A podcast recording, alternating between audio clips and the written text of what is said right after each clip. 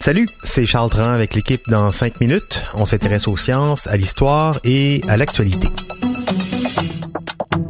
Aujourd'hui, on parle d'énergie solaire.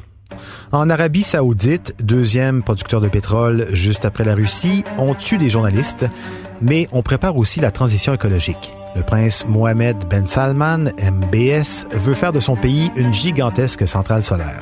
Et pour ça, il s'est associé à un géant japonais des télécommunications et des technologies, SoftBank. Que se passe-t-il exactement au royaume des Saoudiens? Baptiste Zapirin nous en dit plus. L'idée est de construire des installations partout au pays pour produire un total de 200 gigawatts d'énergie solaire répartis dans tout le pays.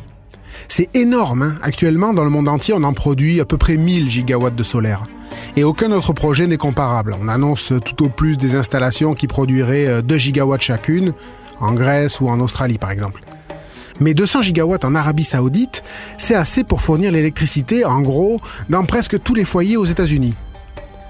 Ce n'est pas pour tout de suite, hein. ces installations devraient être construites en plusieurs phases, et le tout serait terminé d'ici 2030. Une première étape portant sur presque 8 gigawatts devrait être prête cette année.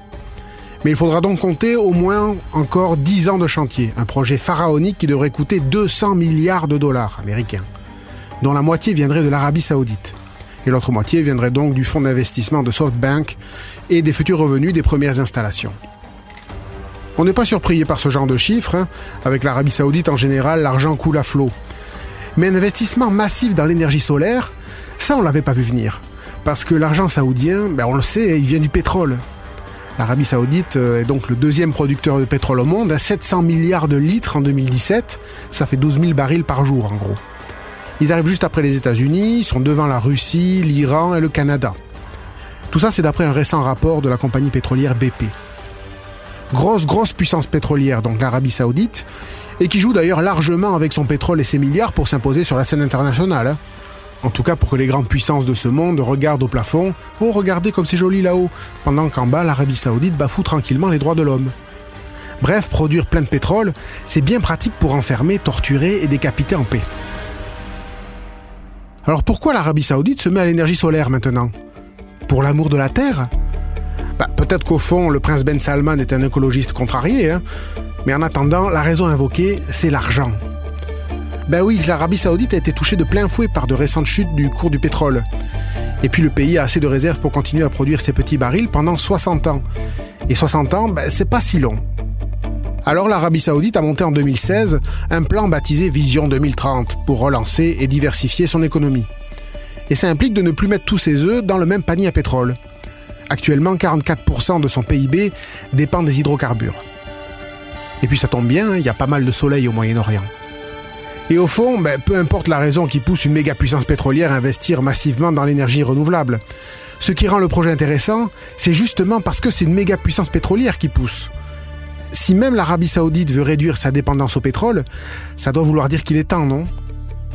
Ok, peut-être qu'elle ne fait pas ça par souci écologique, mais juste parce qu'elle constate froidement que le pétrole, ben, bientôt il n'y en aura plus. Mais le résultat, c'est que si l'Arabie saoudite finit par produire moins de pétrole, ça va forcer le reste du monde à en consommer moins. Et ça risque de suivre d'autant plus vite que ce n'est pas le seul pays du Moyen-Orient à entamer son virage vers les énergies vertes. Les Émirats arabes unis ont aussi lancé un plan Dubaï propre en 2050 et une stratégie énergétique pour développer le solaire et l'éolien.